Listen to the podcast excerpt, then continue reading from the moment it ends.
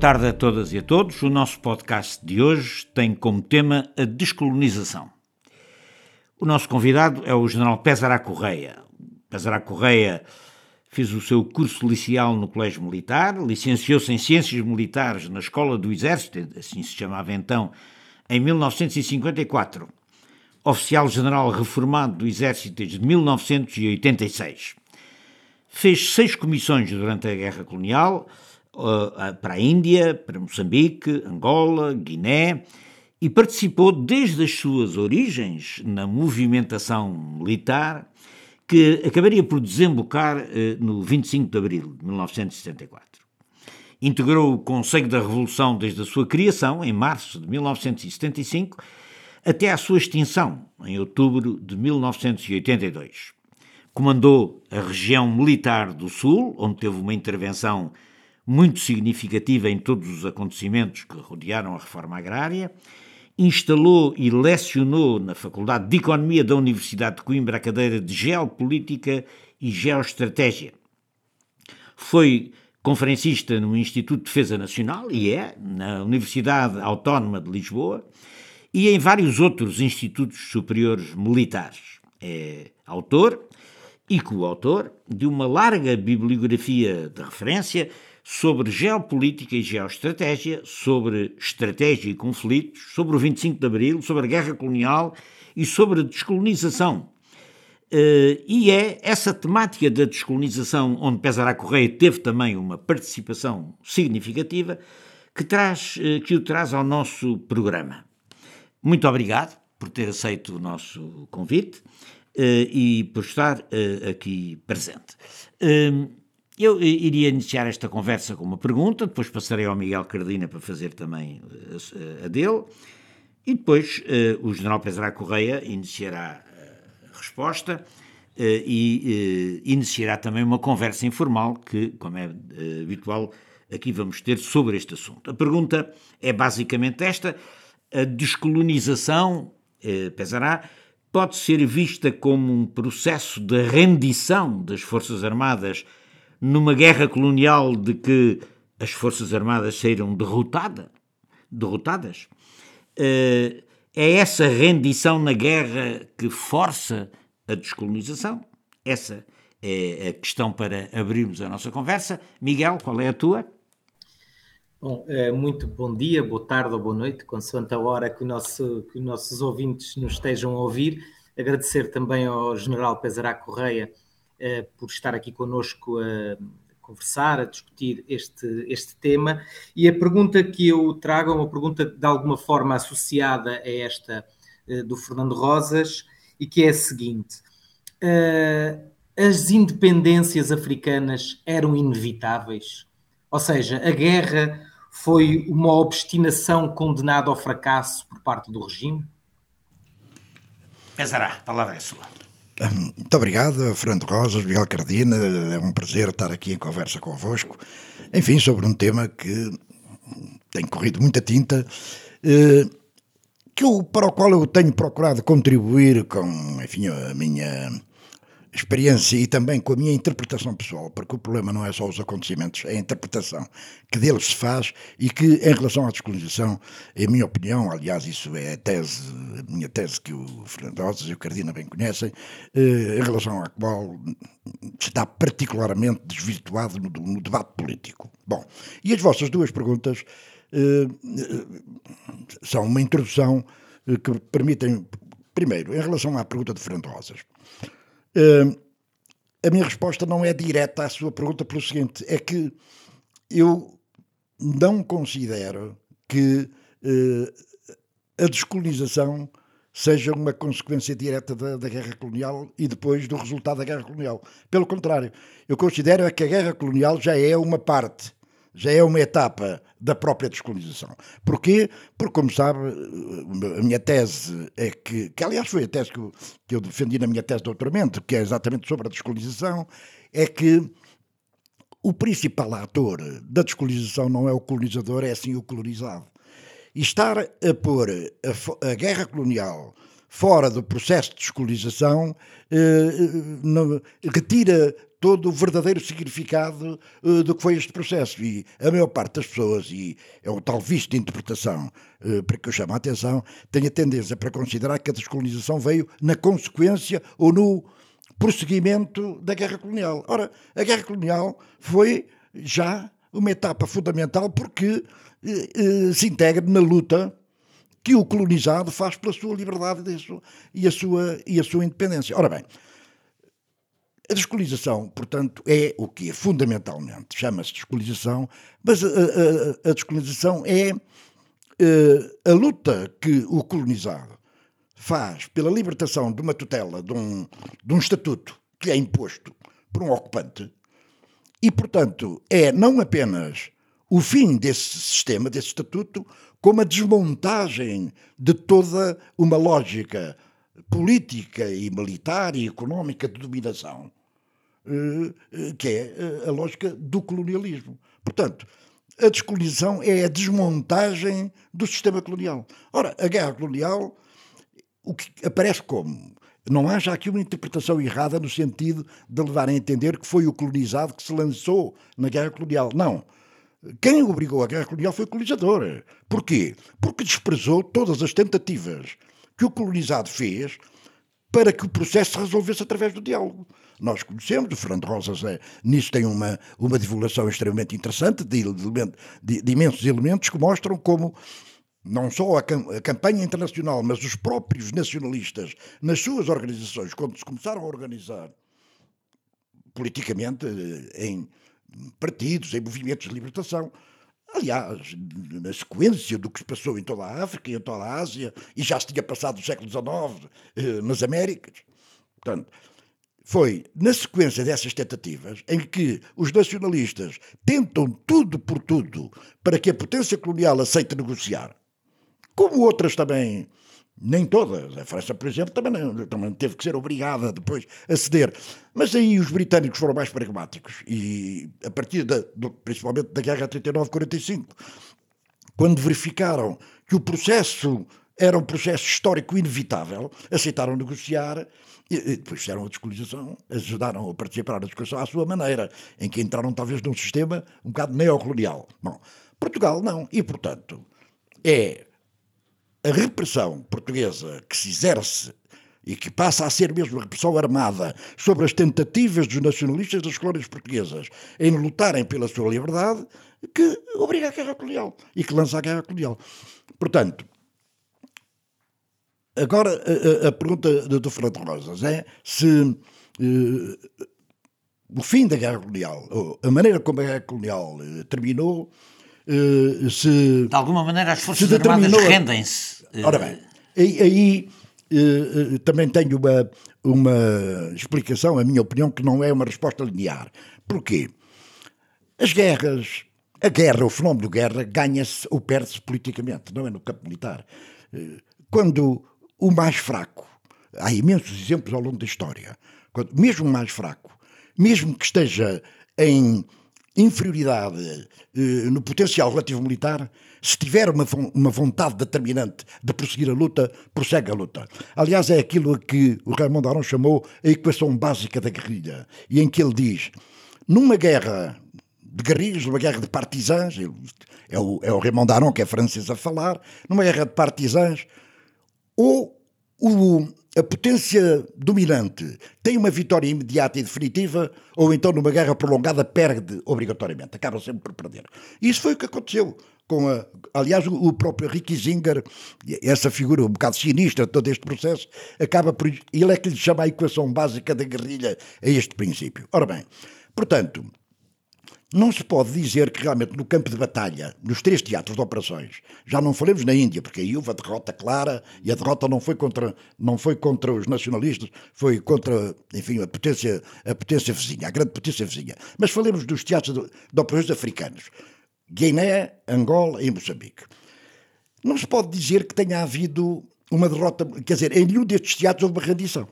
Em nenhum destes teatros chegou a haver um Dien Bien Phu Por exemplo, Aristides Pereira, que foi o primeiro, que, quando morreu, quando foi assassinado, Amílcar Cabral ficou à frente do PAGC, o Aristides Pereira chega a dizer que foi o 25 de Abril que salvou os portugueses do MBNFU.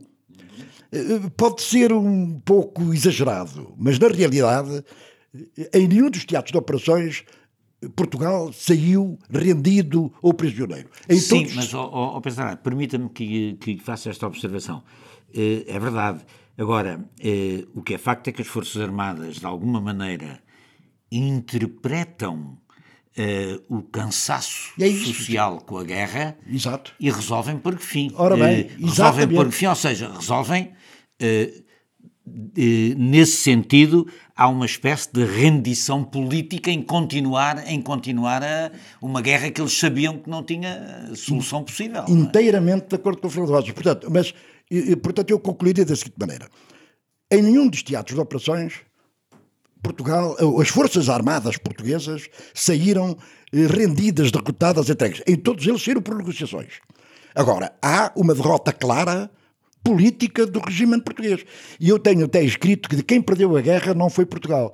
Foi o regime político português que perdeu a guerra com o 25 de Abril. Foi o colonialismo. Não? Foi a ditadura colonial. A ditadura colonial. Perdeu. Agora, que o regime político foi claramente derrotado na guerra colonial, isso não há dúvida. Mas começou por ser derrotado internamente pelo próprio 25 de Abril. Agora, depois, o 25 de Abril é um bocado ambíguo e aí eh, já podemos entrar numa segunda parte da conversa. Porque realmente, com o 25 de Abril, enquanto que há um setor que claramente considera que Portugal só tem uma solução, que é reconhecer o direito à independência dos, uh, dos povos das colónias e negociar, o, o problema é como ou negociar a independência, mas há outros setores que pensam que não, que Portugal agora, como a democracia, tem toda a legitimidade para prosseguir a guerra e entra-se no tal círculo vicioso e, e ir discutir com, com, com, os nacionalistas qual a solução para o trabalho. Ora bem, é uma. É, mas esse é um, é, um, é um problema que se vai depois. Uma fratura que se vai instalar dentro do próprio MFA. Eh, poderá ficar para uma, uma segunda parte da conversa.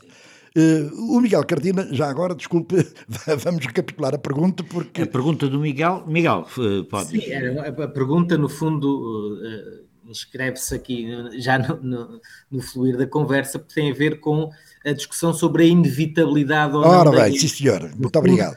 O Estado Ora... Novo se lança numa aventura contra os ventos da Portanto, história. Sim, senhor. Partamos desta primeira resposta, isto é, eu considero que nós não perdemos militar guerra, nós perdemos politicamente a guerra. E é politicamente que as guerras se ganham ou se perdem. E, portanto, nós perdemos a guerra colonial. Os movimentos nacionalistas têm toda a legitimidade para eh, invocar que ganharam eh, a guerra de libertação. Agora, eh, se era ou não inevitável. Eh, se as independências eram ou não inevitáveis.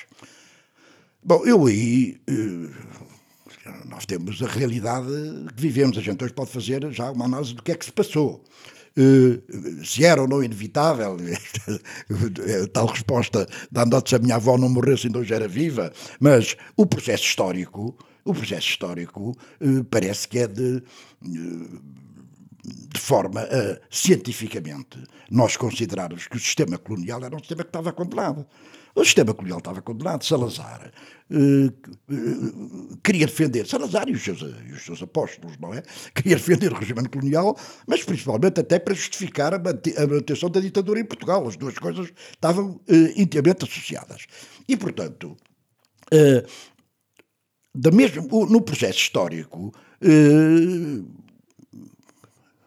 não sei, não, não sei, não quero referir-me absolutamente ao dia 2, mas eh, em todo o seu desenvolvimento houve povos colonizados e houve povos coloniais. Houve sistemas coloniais, houve sistemas dependentes, houve uh, impérios. Ora bem, todos esses impérios foram, foram, foram ciclos que atingiram o seu termo, porque a lógica foi sempre de que os, os, os dominados, nas suas terras que é claro, dizer, nas suas terras próprias. Nas terras não estão naturais, onde, onde têm os seus pés, onde têm a sua história, onde têm as suas famílias, onde têm as suas posses. Uh, querem sempre ser autónomos, têm direito à sua liberdade e independência. E quando vêm de fora outros dominá-los, uh, penso que a gente pode dizer, há, há, alguns consolidaram nas Américas. Nas Américas, de facto, os países hoje existentes no continente americano são, de uma maneira geral, eh, países que eh, são dominados pelos, pelos ocupantes, até porque Mas pelo, os naturais... Pelo extermínio, não é? Pelo extermínio dos... Pelos, claro, os naturais foram exterminados. Aí deu-se um caso, foram quase exterminados.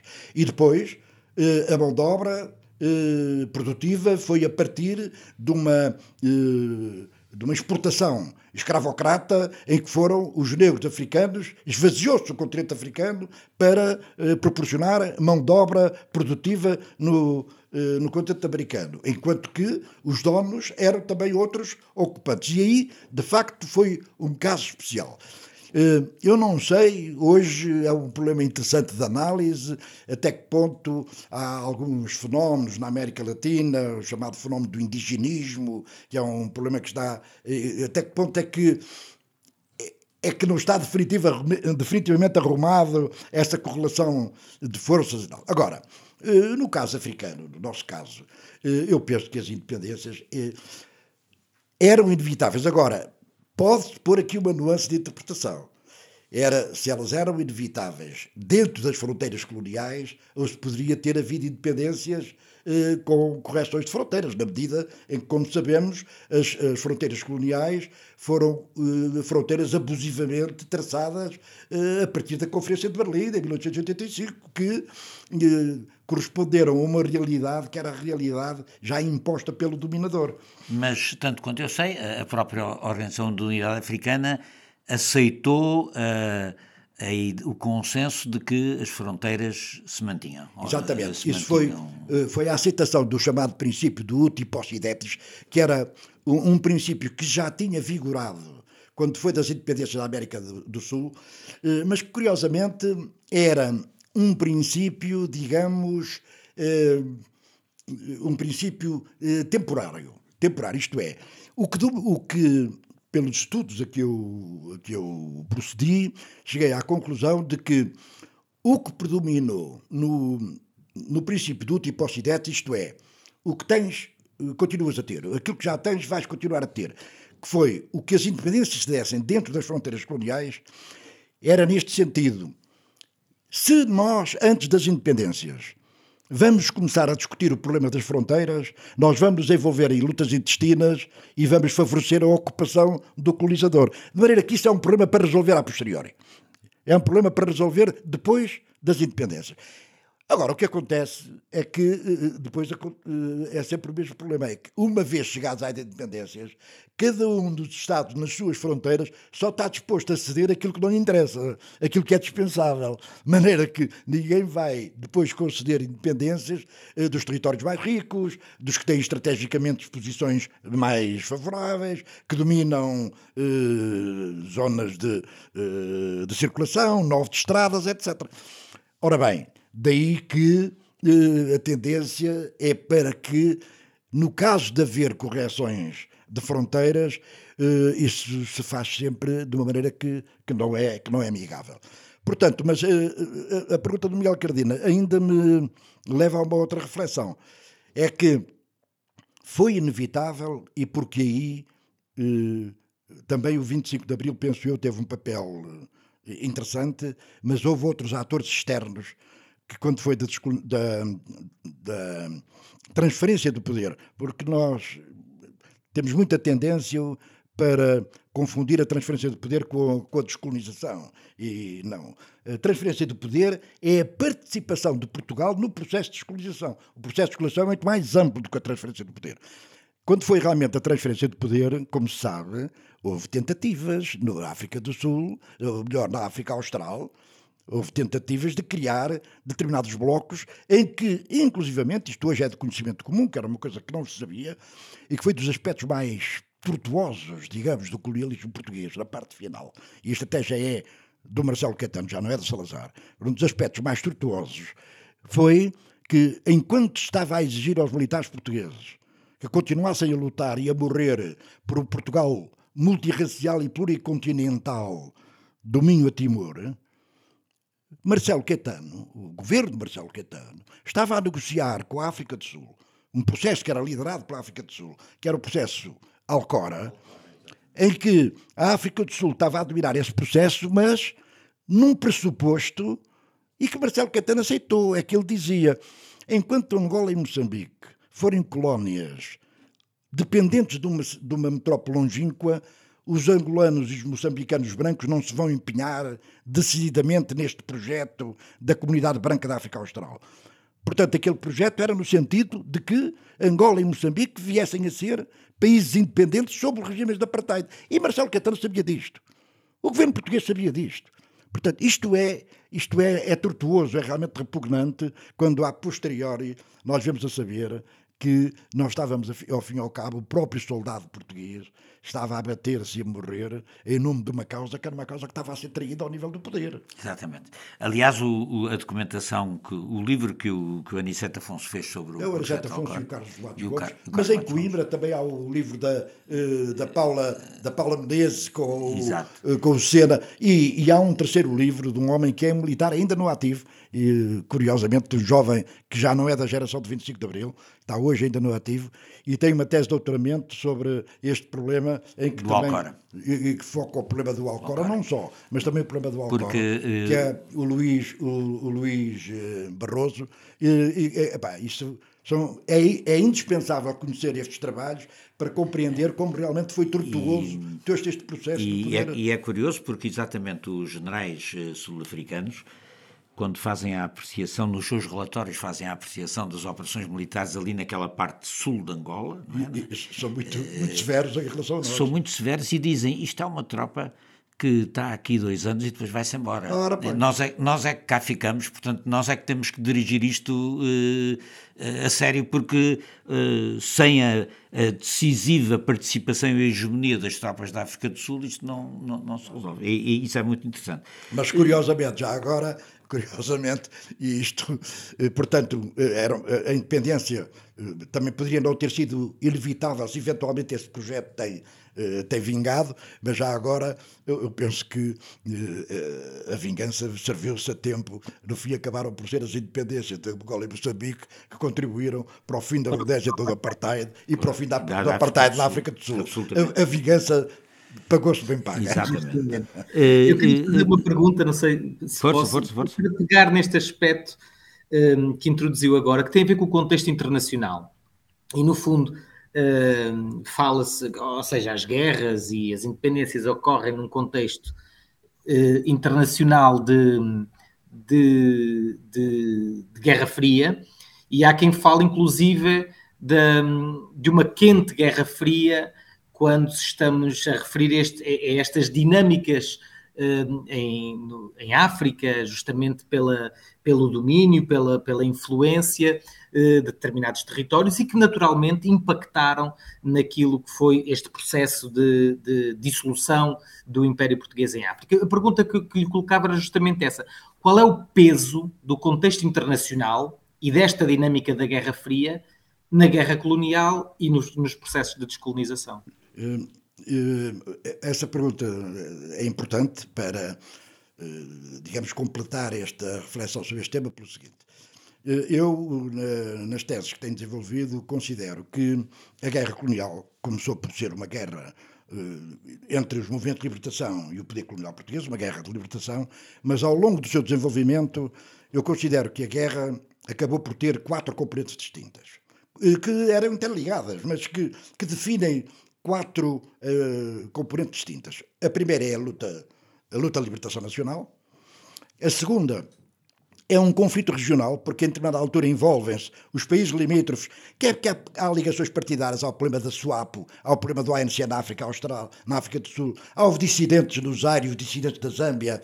Eh, portanto, todos estes. Os catangueses. Eh, os catangueses também. Os catangueses, que, que estão a que, que, que, ao mesmo tempo que estão, fiéis catangueses. aliados connosco, estão a, a, dizer que o objetivo deles é libertarem, é libertarem o Katanga do, do comunista de Mobutu, como ele dizia. Bom, eh, portanto, há o conflito regional. Há, eu vou deixar a resposta para a última componente. Há uma, uma terceira componente que é muito importante porque vem depois a prolongar-se ao longo da independência, que é uma guerra civil. Há uma guerra civil porque o sistema colonial, como nós temos nas nossas Forças Armadas, e como em todos os sistemas nacionais africanos que estão do nosso lado, estão a combater eh, angolanos contra angolanos, guineenses contra guineenses, moçambicanos contra moçambicanos. Portanto, há uma guerra civil em Angola eh, agravada pelo facto dos próprios movimentos de libertação estarem em, em, luta uns contra os outros, o MPLA, a FNLA e a UNITA. Portanto, há esta terceira componente da luta de libertação, perdão, da, da guerra civil, que, como sabe, vai depois prolongar-se eh, com, com gravíssimas consequências ainda durante décadas, e há uma quarta componente que é o conflito leste-oeste. O conflito leste-oeste está muito presente nas nossas colónias, mas particularmente em Angola. E aí há um aspecto extremamente importante. É com uma viragem que se dá particularmente dos Estados Unidos, porque os Estados Unidos tiveram sempre uma, uma atitude muito ambígua. Inicialmente o Kennedy apoia a UPA, que ainda não é FEDELA, é a UPA em Angola, uh, naquele levantamento uh, do, do, do 15 de março, é apoiado pelos Estados Unidos. Os Estados Unidos querem, com base, enfim, no, no, no Zaire, na altura chamava-se já República Democrática do Congo, em que tinha havido o assassinato de Lumumba, etc., e queriam manter ali uma base firme no Congo, de resto o Congo foi sempre considerado, ainda hoje é, foi sempre considerado o centro, o centro do coração da África, e, e, e era a ópera apoiada, apoiada eh, no Congo. Os Estados Unidos apoiaram. E depois foram, ao longo dos primeiros tempos, mantendo uma atitude ambígua, eh, mas quando o MPLA, a pouco e pouco, se foi reforçando e foi denunciando a sua, eh, o seu maior alinhamento com o Bloco Leste, com, com a União Soviética particularmente, os Estados Unidos foram mantendo o seu apoio à UPA, depois FEDELA, eh, que se afirmava claramente como um movimento eh, anticomunista, eh, e foram a pouco e pouco adoçando. Eles, os Estados Unidos chegaram nas Nações Unidas a votar contra Portugal no Conselho de Segurança, mas a pouco e pouco foram adoçando a sua, a sua posição, e em 1968-69 com a dupla Kissinger-Nixon, ou melhor, respeitarmos a hierarquia Nixon-Kissinger, mas o Kissinger é que era, é que era a ovelha negra daquela dupla. Uh, Dá-se uma diretiva da Casa Branca, que é uma diretiva, que eu não tenho agora aqui o número, já é 39, mas é uma diretiva National Security, é, é, como são todas as diretivas da, da Casa Branca, em que o fundamento da diretiva sai uma, uma intenção estratégica que é conhecida pela opção Tar Baby, a opção Tar Baby, e o que é que lhe dizia esta opção Tar Baby da Casa Branca? Isto 68, 69. Curiosamente coincide aqui com a mudança em Portugal do Salazar para o Caetano. Porque até vai haver um encontro do Nixon com o Caetano na terceira, nas lajes, que, que é importante. O que é que diz essa opção Tar Baby? Diz o seguinte: em nossa opinião, o poder branco da África Austral está para durar e isso é vantajoso para o Ocidente. E os Estados Unidos resolvem, a partir daí, optar no apoio à manutenção do poder branco na África Austral, mesmo que passe pelo apartheid. É por isso que esta opção Tar Baby e a tal Alcora que, que falámos há bocadinho estão intimamente associadas. Uh, por exemplo, alguns dos, desses investigadores de que falámos eh, principalmente eh, o grupo de investigadores de Coimbra, relaciona claramente eh, a opção de estar bem dos Estados Unidos com, com, a, com a, o exercício alcoólico. Aposta numa África Austral branca. O? A aposta numa África Austral Ora, branca. A aposta numa África Austral branca.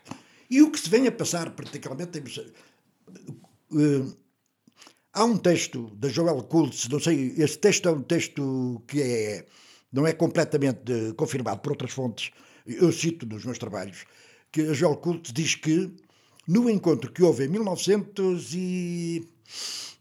não sei se foi 71, o foi o encontro do, das lajes entre Quetano e Nixon, que as recomendações de Nixon a Quetano são abandonem a Guiné, que não interessa a ninguém. Moçambique, o norte, entreguem-no a Frelimo. O sul, essa fica connosco. O Sul estava ali perto, como sabe, eram os portos que interessavam a África do Sul. E Angola, ah, essa é connosco. E esta terá sido a recomendação do Nixon. Ora bem, o que é curioso é que depois do desenvolvimento do processo vem dar razão a estas interpretações. Porque quando mais tarde. Essa, já, essa já é a divisão que uh, os ingleses sugerem aos alemães em 1938, antes da Segunda Guerra Mundial. É, é, é, quase a mesma, a é mesma divisão a territorial. É? Era a divisão de Angola, eh, mas aí já era a divisão entre as duas potências coloniais. Entre as duas potências entre outras potências coloniais. Ora bem, agora o que é interessante é que depois há uma série de desenvolvimentos que até certo ponto uh, encaixam perfeitamente, estas pedras encaixam-se todas umas das outras. E é um bocadinho esta interpretação que eu faço uh, no meu livro de, sobre a descolonização. O, o, que é?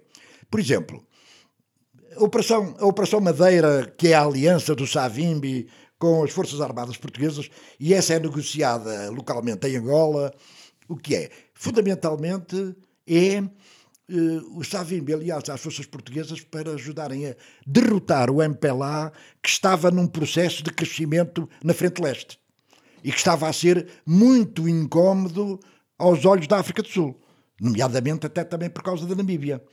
E a Operação Madeira permitiu destruir todas as bases do MPLA no interior de Angola, no leste.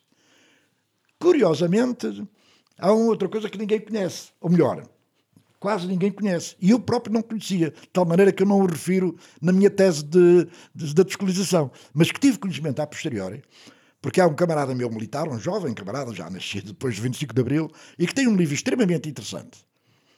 É o Tenente-Coronel Rui Bonito Avelias, que ele é professor de História, ele é doutorado em História, é professor de História na Academia Militar, e tem um livro que é Caetano Spínola e Mobuto, e em que ele mostra que também houve, e esse conduzido a partir da metrópole, uma tentativa de fazer uma aliança com a FENLA no norte, repare, semelhante à que tinha sido feita com a UNITA do Sul, uma aliança no norte, no sentido também de neutralizar. Só curiosamente é que estas negociações não são conduzidas com a FENLA, são conduzidas com o Mobutu, o que mostra a dependência do Mobutu, eh, ou melhor, do, do Walter Roberto em relação ao Mobutu, e o objetivo dessa aliança, a mesma coisa. O nosso inimigo principal é o MPLA, é preciso neutralizar o MPLA. Portanto, se nós quisermos compreender o que se passa depois, em 1975, em que todo o processo em que os Estados Unidos lideram a, a Operação Aya Thatcher, eh, em que eh, liga eh, forças da FENLA, da UNITA, da África do Sul, mercenários portugueses, e isto tudo, tudo isto liderado pela CIA, para derrotar o MPLA, que é o MPLA que, que é, é o inimigo a bater, para que Angola, eh, na independência, se possa situar, possa ser, como dizia o pelo menos salvemos Angola. Ora bem, e aqui, curiosamente, para ir a, a, mais ao encontro da, da pergunta do, do Miguel, do Miguel Cardina, eh, quem vai ter, no fim, aqui depois o papel decisivo, vai ser um ator que inicialmente está fora de estudo e que é internacional. É Fidel de Castro de Cuba o Fidel Castro com, com a Operação Carlota e o envio das suas dezenas de milhares de, de, de cubanos para Angola, que acaba por desequilibrar esse sistema. Apoia o MPLA, o MPLA conquista o poder no dia da independência e depois consegue resistir às invasões da África do Sul, porque, de facto, eh, o Fidel declarou isto, e isto hoje está aprovado em vários livros que descrevem as intervenções dos cubanos em África, nomeadamente em Angola. O grande objetivo dos cubanos em Angola não foi lutarem contra a UNITA. Eles, de resto, eh, procuraram sempre evitar envolver-se em lutas diretas contra a UNITA. O problema deles foi derrotar a intervenção da África do Sul dentro dentro de Angola. E, e, e curiosamente, já agora para terminar, desculpa, ao, ao Fernando Rosa, eh, Cuba acabou e os, Estados Unidos tiveram que negociar este, este entendimento. Cuba acabou por só sair de Angola depois do apartheid ter sido derrubado na África do Sul. Uhum. Eh, de qualquer maneira, o que, que o Pesará nos acaba por dizer é que, de um lado, eh, os Estados Unidos e as suas agências a apoiar eh, a FNLA e a UNITA contra a tomada do poder pelo MPLA, do outro lado, a União Soviética e Cuba a apoiarem o MPLA, e, e o governo português da altura, a descolonização portuguesa na altura, muito frequentemente acusada de privilegiar o MPLA e de, o, e de praticamente o fazer renascer numa altura em que ele dentro de Angola estava muito enfraquecido, essa descolonização de Angola foi tributária de algum destes polos eh, em luta pela, pela influência em Angola? Qual é a sua opinião? Evidentemente que isto, a complexidade deste problema eh, permite que se façam as mais diversas interpretações. É? Eu também eu tenho a minha interpretação, procuro que não seja uma interpretação, digamos, enfeudada, eh, eh, mas pode ser interpretada como tal. Na na minha opinião, o, o MPLA, ou melhor, o MFA, é depois acusado, particularmente em Angola, porque em Angola era, o único, era a única colónia em que havia três movimentos de libertação. Portanto, o caso de haver, de, de haver uh, uma opção tendencial do MFA só se punha em Angola. Em Moçambique e na Guiné pode, pode colocar-se pelo facto de não ter aceito que outros movimentos que não, que não travaram a luta de libertação não tivessem sido parceiros das negociações. Bom, mas isto foi uma posição claramente assumida por Portugal. E pela, e pela Organização da Unidade Africana. E não só, e não só, e países europeus compreenderam isso perfeitamente. Nações Unidas. A, a, a paz negocia-se com quem está em guerra, não se vai negociar com os, os oportunistas que aparecem depois, não é? Bom, em Angola o problema é mais complexo. Porquê? Se se disser que o facto do, do MFA não ter permitido que o MPLA fosse marginalizado, se isto foi defender o MPLA, nós defendemos o MPLA. Mas a nossa posição, e para isto basta ler de uma forma independente o que foi o Acordo do Alvor, a nossa posição foi que os três movimentos de libertação sejam encarados exatamente ao mesmo. Eu digo-lhe mais ao Fernando Rosas, e, e, e eu, eh, como, como interveniente direto nisso. Se houve movimento de libertação que em Angola nós apoiássemos nisso, foi a UNITA.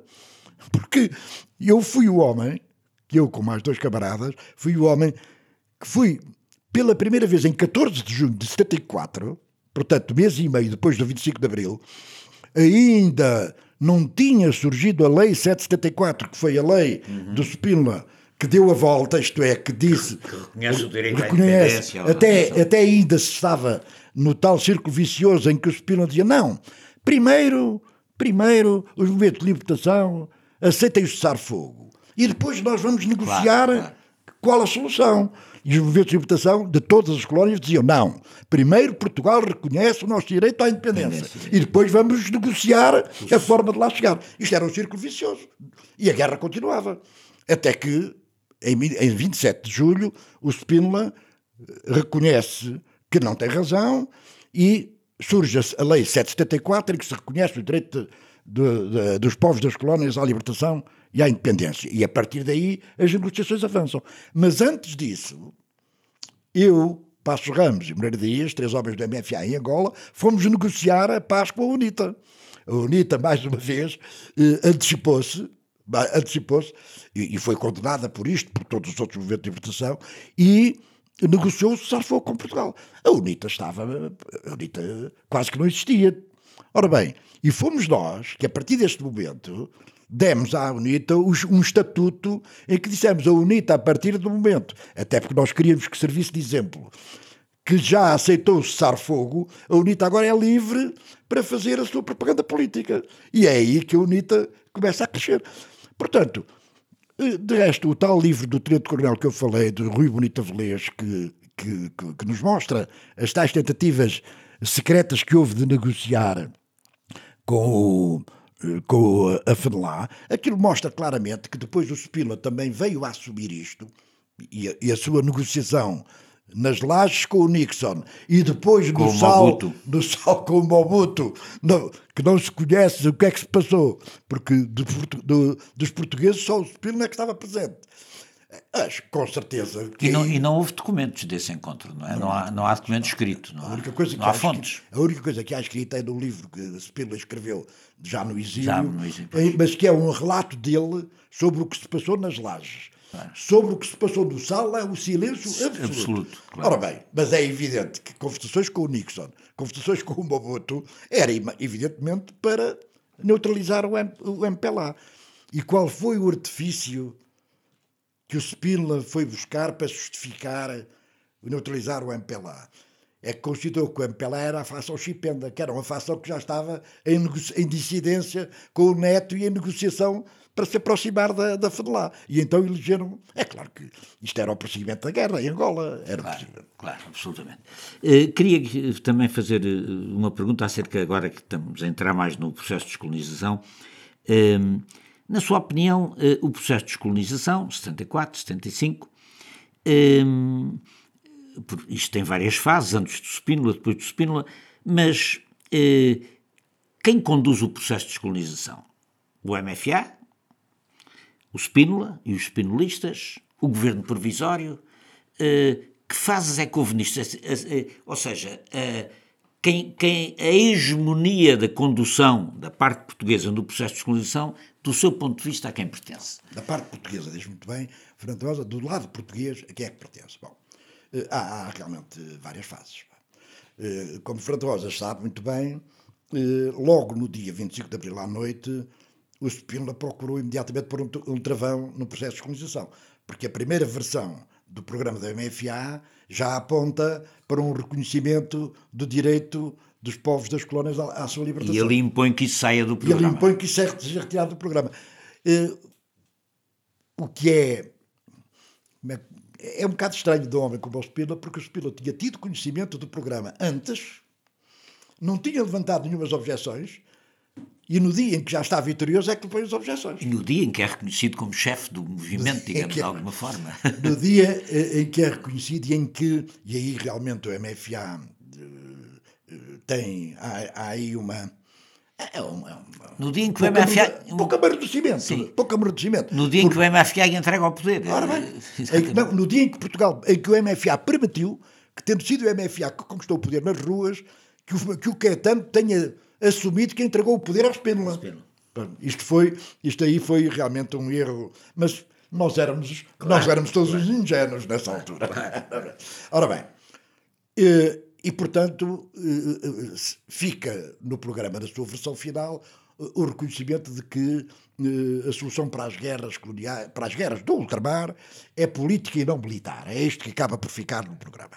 Ora bem, só que nós esquecemos de uma coisa fundamental. É que no dia 26 estava uma revolução na rua. Não, e já não era do MFA, era do povo português. O povo português, é claro, dos, dos, do, povo, do povo que se mexe, que se movimenta, do povo, do povo útil. Epá, e a partir do momento que a revolução estava na. Já, depois só se conseguia travar a revolução. Uh, há um camarada meu, de quem aliás sou amigo e por quem eu tenho consideração, mas que recentemente publicou um livro em que eh, padece realmente de um erro, de, um erro de, origem. É que, que ele diz, que é o David Martelo, em que ele diz que ah, que no 25 de Abril eu, meti, eu participei num golpe de Estado, mas não numa revolução, dando a entender que todo o processo revolucionário depois foi abusivo. Eh, mas é um bocado contraditório, porque ele, por exemplo, em relação às colónias, aceita, aceita que aí o processo revolucionário estava mesmo em marcha. Bom, é claro que com a, depois do 25 de Abril, com o povo nas ruas, com a panela em que saltou a, a tampa da panela pressão e a, a, explosão da liberdade, o 1 de maio demonstra que está nas ruas, eh, só se conseguia travar a revolução com uma maneira, com uma nova ditadura. Sim. Aí o golpe de Estado para a liberdade eh, ruía, ruía. Mas isto, eu penso que isto não é preciso eh, argumentar muito para, para explicar isto. Ora bem, e, portanto, dizer-se, então, e a partir daí, a partir daí começa nas ruas, nem mais um militar para as colónias. Regressos militares, já. Nos, nos povos das colónias também começam as populações a levantar-se. Começam as Forças Armadas Portuguesas das colónias em guerra, que já eram 50% praticamente, em Moçambique até eram mais, já eram do recrutamento local, começam a, a ferver, a, a, a, sentir que estavam a lutar do lado errado. Então, e depois, como é que se punha travão isto? O travão, o Spila tentou pô-lo através do tal círculo vicioso. No dia 28, 27 de julho, foi obrigado a reconhecer que, que ora bem, portanto, para responder à pergunta do Fernando Rosas, eu diria, inicialmente, o Spínola eh, quer ser ele a conduzir o processo de escolarização. Uh, o Spínola reconhece, entretanto, uh, que as coisas vão fugindo da mão. Ele, por exemplo, fica furioso com a Guiné, inicialmente, até porque a Guiné foi um elemento central e fundamental do 25 de Abril. A Guiné tinha uma alternativa para a tomada do poder no caso de ter falhado o 25 de Abril aqui. Claro. Os camaradas da Guiné tinham lá uma alternativa. Bom, ele manda ao Fabião tinha sido um homem da sua inteira confiança, é o Fabião que vai assumir. Mas o Fabião, quando se confronta com a realidade na Guiné, eh, vê que o MFA na Guiné. Guiné já havia uma declaração unilateral de independência. Já, na Guiné já era reconhecer, reconhecida internacionalmente. Reconhecida por dezenas de Estados. Reconhecida por mais Estados que aqueles com quem Portugal tinha, tinha relações diplomáticas. Bom, portanto, mas o Spínola, que tinha o Spilo estava convencido que ainda podia recuperar para a Guiné o seu projeto por uma Guiné melhor, pá, o que era uma, uma utopia total. Bom, portanto, mas ele, a partir de determinada altura, seguiu o conceito de Nixon. Entreguem a Guiné, que essa não entrega a ninguém. Não entregaram, não entregaram nada. A Guiné eh, assumiu, tinha assumido a sua independência. Depois pôs o problema de Moçambique. E o problema de Moçambique eh, poderia ter sido muito complicado, porque dá-se aquela tentativa do 7 de setembro, eh, e aí vou chamar a atenção. Mas, eh, no acordo de Lusaka de Moçambique dá a ideia que a delegação portuguesa, a delegação oficial portuguesa, desobedece às ordens do Spínola, de alguma é, maneira. Não, ele não. Há, desculpe, há a primeira. Há uma primeira, uma, um primeiro encontro de Lusaka. Exato. Um primeiro encontro, e que é aquele em que vai o Otelo e em que há um e o Mário Soares, não é? O célebre abraço do, do Mário Soares com, com o Samora Machel, mas que quem, quem, quem dá o golpe das intenções de Spínola não é o abraço do, do Mário Soares ao Samora Machel. É o hotel. É o hotel que vai também e, e, que eh, tem um discurso muito mais avançado. E, e que vai na, no papel de aumento de confiança do Spínola, ainda por Vai no papel de mandado pelo Spínola para controlar o Mário Soares. Claro, Mas que no fim ultrapassa o Mário Soares e é ele que diz: não, não, não temos aqui ilusões. E, e, e quando o Mário Soares diz: ah, mas o, o General Spínola diz: está bem, mas isso.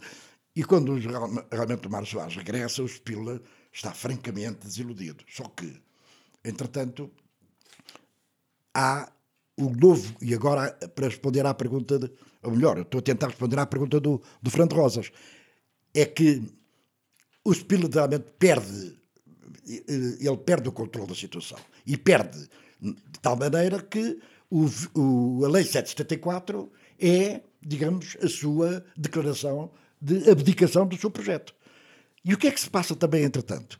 É que com a queda do governo de Palma Carlos, e o governo de Palma Carlos era em relação ao problema colonial extremamente conservador, mas com a queda do governo de Palma Carlos, o MFA entra em força no governo. Vasco de Gonçalves como chefe de governo, Mel Antunes, Vitor Alves, Vitor Crespo, não, Vitor Crespo vai para Moçambique, eh, mas como ministro de Estado, e em que o Mel Antunes é o Mel Antunes, e na minha opinião, o Mel Antunes é de todos nós o homem que na altura tem uma perspectiva muito mais, já, mais elaborada e mais avançada para, para o projeto, para o projeto colonial, da, da, da descolonização, e o Melo Antunes fica inicialmente como, como Ministro de Estado, mas em que assume as pastas da descolonização de Angola e Moçambique, porque Guiné já estava arrumada. E, e, portanto, à sua pergunta, se é o MFA, o Spínola tentou inicialmente, mas uh, perdeu. Depois, se é o MFA ou se é o governo, é principalmente do MFA, mas dentro do governo. Porque depois a liderança de todo o processo de escolarização é realmente conduzida pelo Melo Antunes, primeiro como Ministro de Estado e depois como Ministro do Negócio dos Negócios Estrangeiros uh, do, dos governos. Miguel. Bom, eu tinha uma, uma questão uh, que, que, queria colocar e que tem a ver com, com, com a descolonização, mas no sentido uh, geral uh, há setores uh, mais conservadores que, uh, mais no passado, mas é uma, um, uma, uma, representação que ainda continua em alguns setores da sociedade portuguesa, a ideia de que a descolonização foi catastrófica. E, portanto, teríamos um 25 de Abril que, apesar de tudo, tem há um reconhecimento social e político do 25 de Abril. Relativamente à descolonização, existem mais dúvidas, sobretudo em setores mais conservadores, mas não só. E eu queria pedir ao, ao General Pesará Correia para se nos podia trazer uma reflexão hoje, a estas décadas de distância, uh, o que foi a descolonização. Ora bem. Uh, digamos que há, há, há três teses. A descolonização foi uma catástrofe, a descolonização exemplar, havia também a tese da descolonização exemplar, que, que, nunca foi o MFA que a defendeu, mas foram alguns órgãos de comunicação social particularmente entusiasmados com as coisas que tinham processado na Guiné e, e em Moçambique. Eu acompanho claramente o meu camarada Melantunas. Ah, e não, e há, e há uma terceira e, e, há uma terceira tese, que essa era a tese do Almeida Santos, que era, foi a descolação possível. Portanto, a exemplar, a catastrófica e a possível. O Mel Antunes, e eu com ele acompanho perfeitamente, eh, não aceita nenhuma destas teses. Ele diz: fez o que se tinha de fazer. A descolonização foi o que tinha que ser feito. O que tinha de ser feito, o que era? Acabar com a guerra, reconhecer o direito dos povos à independência, transferir o poder. Agora, como isto se passou, poder-se ter passado de outra maneira. Quer dizer, eu não vi os portugueses aflitos, agarrados às causas dos helicópteros, a fugirem de, nem de Bissau nem da Guiné. Agora, também não vi os portugueses presos eh, em massa, como fizeram os franceses em Dien Bien Phu. Agora, o que é que depois se passou? Bem, o, o que se passou é que, de facto, o processo de escolarização não morreu no dia em que 11 de novembro em, em, Angola, no dia tal em Moçambique, no dia tal em... Não. As independências foi, foram processos que se prolongaram. E agora, o que nós não podemos esquecer é que as tragédias que houve, houve tragédias humanas em Angola, no Moçambique mais tarde, eh, na Guiné, coisas que podiam ter sido evitadas. Mas onde é que estão as raízes? Quando, oh Miguel Cardina, quando eu há pouco lhe disse que a guerra, a guerra colonial teve as várias componentes, se você analisar o que foi a guerra civil em Angola, nomeadamente em Angola, depois da independência, são exatamente os mesmos atores e as mesmas contradições que estiveram já durante a guerra colonial, naquilo que eu chamei guerra civil. As interferências externas em Angola, depois da independência, foram exatamente nas mesmas correlações de forças que se deu ou que se deram as interferências da Guerra Fria e dos conflitos regionais durante a Guerra Colonial. Portanto, a única coisa que a independência acabou foi o conflito da luta de libertação. Essa ficou arrumada entre Portugal e os movimentos de libertação. Os outros, as outras componentes da guerra colonial prosseguiram. E depois prosseguiram, e, e, evidentemente que eu posso dizer que teria sido bom que Portugal pudesse ter disposto, ter na altura de, de uma força, eh, de maior força, para poder ter evitado determinados desenvolvimentos. Enfim, mas aí, aí o grande crime foi realmente de alguns dos nossos aliados que foram criar as condições terríveis com que os processos depois se envolveram em Angola, nomeadamente em Angola e Moçambique. Os aliados que tinham sido a África do Sul, particularmente com a responsabilidade da África do Sul, mas a responsabilidade dos Estados Unidos, da França. Porque, há bocado, o, o Fernando Rodas tem razão, o Fernando Rodas tem razão, e eu sou um pouco acusado da minha análise, com alguma razão também, de não pôr suficientemente em relevo o papel da União Soviética neste processo. E, por exemplo, eu aqui tenho falado pouco do papel da União Soviética. Não há dúvida nenhuma que a União Soviética apoiou o MPLA em Angola mas nunca foi um apoio tão aberto e deliberado como foi o dos Estados Unidos em relação a, a primeiro à FEDLA e depois à UNITA. A intervenção de Cuba, de qualquer maneira, como? foi uma intervenção de Cuba foi pois, uma intervenção militar massiva. Mas, ó, ó, Fernando, era aí que eu ia chegar.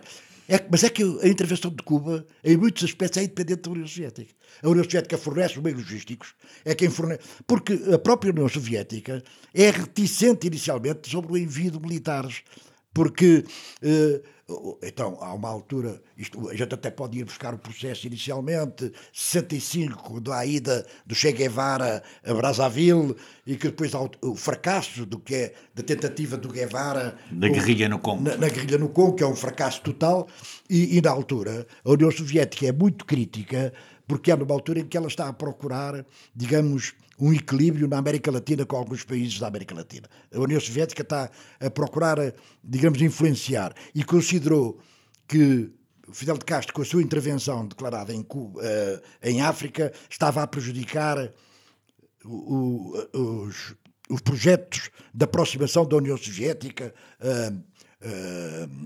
à América Latina. Mas, de qualquer forma, eu, é, é controverso, mas acabo por interpretar muito mais a intervenção de Cuba, que foi decisiva a todos os efeitos, a intervenção de Cuba em Angola, eu interpreto mais no conflito regional, daqueles quatro conflitos, porque é o problema do combate à África do Sul, à intervenção da África do Sul, que é anterior à de Cuba, e é em resposta à intervenção da África do Sul em Angola que Cuba aparece, do que uh, no contexto da Guerra Fria. Eu interpreto mais, enfim, é uma interpretação. Agora, que teve o apoio da União Soviética em meios de transporte, uh, armamento, se calhar em dinheiro. Toda, toda a economia de Cuba dependia da União Soviética, não é? Agora, uh, a União Soviética aí, no apoio, eu penso que a União Soviética até pecou por algum defeito ali na, no conflito da Guerra Fria.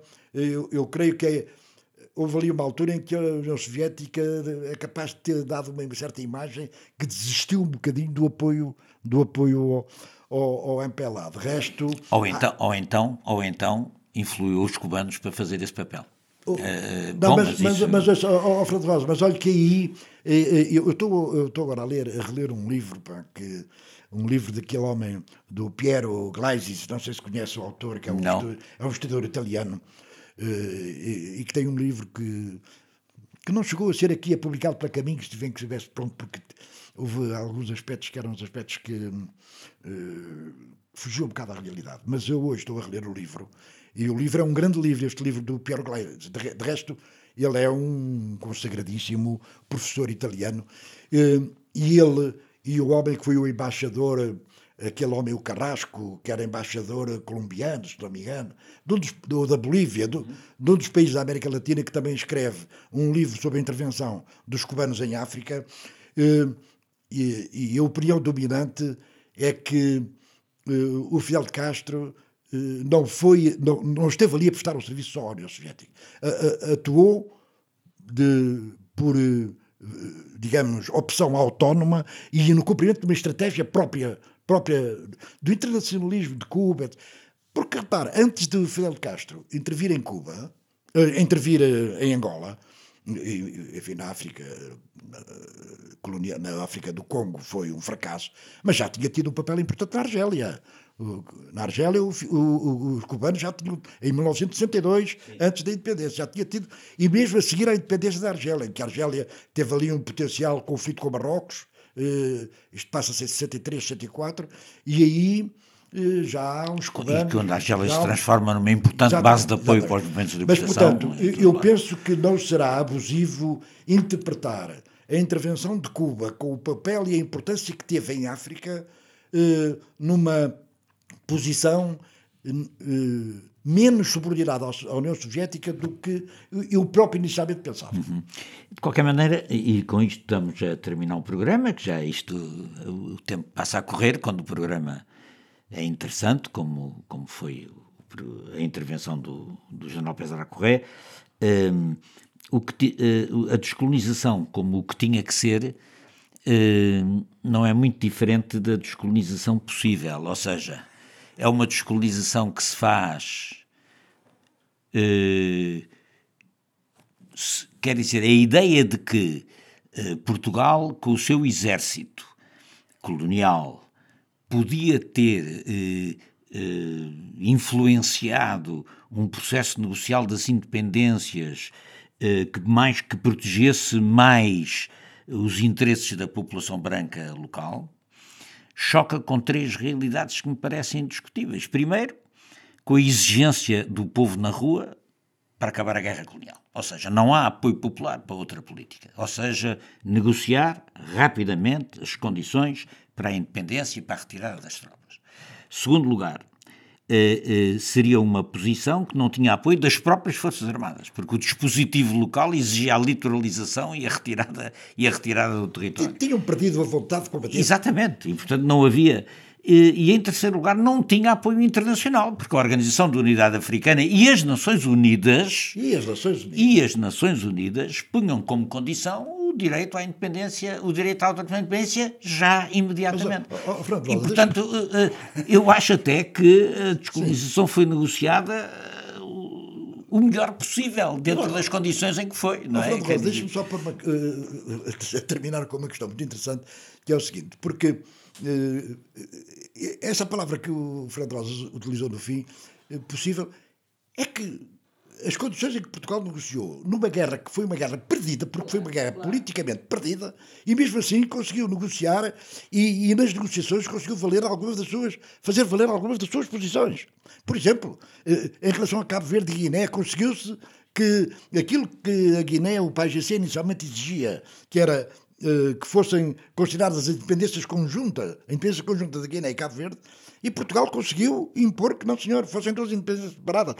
Mas, mas mais, eh, eh, agora, o Fernando Rotas falou aí num pormenor que era um pormenor que a gente precisava de outro programa para falar sobre ele. Mas quando diz, se poderia ter defendido de outra maneira os interesses de, da, da comunidade branca. Mas defender de outra maneira como? No, no, mantendo os seus privilégios coloniais? Isso não ou com uma comunidade branca que estivesse disponível para se integrar numa sociedade que ia ser uma sociedade em que iam ser corrigidas as relações económicas, as relações sociais, as relações políticas de poder, as relações culturais. Ora bem, houve dezenas de milhares de portugueses que aceitaram ficar a Angola Moçambique nestas condições. Agora, os outros, os que queriam que Portugal negociasse para eles continuarem a privilegiar a sua condição de serem brancos, a sua condição de serem os donos das terras, as suas condições de serem os donos das fábricas. É claro que isso. isso Sim, é isso, mas eh, de qualquer maneira, eh, eh, quando eu falo desta proteção, falo da proteção de. Poupar, quer dizer, tentar proteger os interesses dessas populações, sobretudo daquela guerra civil catastrófica sim, sim, de Angola, sim, não é? e, aí, e aquela... Mas infelizmente houve e, muitos portugueses que tomaram partido. Claro, exatamente. E, tomaram partido nessas guerras civis, não foram totalmente independentes. Exatamente. Uh, muito bem, uh, nesse caso o nosso tempo chegou ao fim. Deixa-me deixa dar um abraço ao Miguel, que está lá na, na, na nossa Coimbra. Pá, um abraço para si.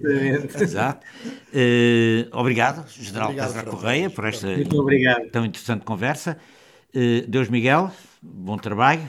E, e nós, para a semana, vamos mudar um pouco de tema vamos ter, vamos voltar a, às efemérides da, da, das nossa, da, da, da realidade portuguesa e eh, vamos, os próximos dois programas vão ser sobre eh, a Seara Nova, que faz também, cujo aniversário passa agora, os, os eh, 100 anos da Seara Nova.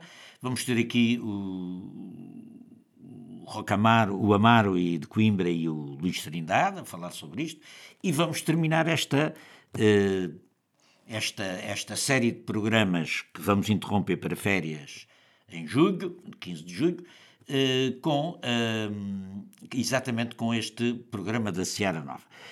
vamos ter a lei de separação também, antes disso, a lei de separação do Estado das Igrejas, que também foi em 1911, 2021, essa então faz mais de 100 anos, não é? faz 120 anos, e, e, e, nessa estará o Luís Farinha e a Júlia Leitão de Barros para discutir connosco.